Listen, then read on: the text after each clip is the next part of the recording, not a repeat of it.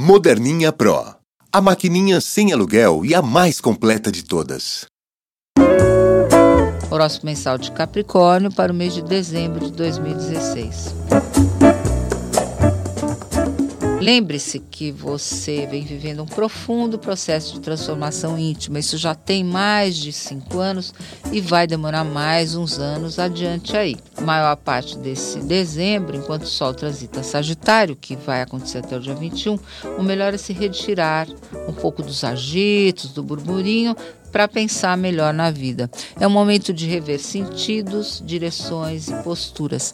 Aproveita também para ver como a falta de fé o ceticismo, a falta de coragem, a incapacidade de se jogar de cabeça no escuro, até deixou a sua vida um pouco menos colorida, divertida e interessante. Programe-se para, em 2017, confiar mais na vida, ter mais fé no futuro, porque a sua vida vai melhorar. Se você puder dar uma fugida para um retiro, assim, para pensar na vida, descansar entre 11 e 15 de dezembro, ideal tá? Será um período de intenso envolvimento com consigo mesmo.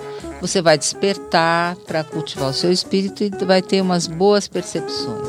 Uma boa ideia também será viajar para longe, onde ninguém te conheça. Saturno e Urano fecham um trígono belíssimo e raro no fim do mês, consolidando um novo jeito de ser livre e feliz, sem ter que dar os conta dos seus passos para muita gente. Talvez aconteça algo no final do ano que dê para você a noção de que você finalmente se desenraizou de um monte de apegos do passado e que está na hora de você aprender que ser sozinho também dá para ser feliz, um pouco cultivando a sua solidão. Se um caso de amor não estiver indo bem, a hora certa de encerrar o caso é entre 20 e 29 de dezembro.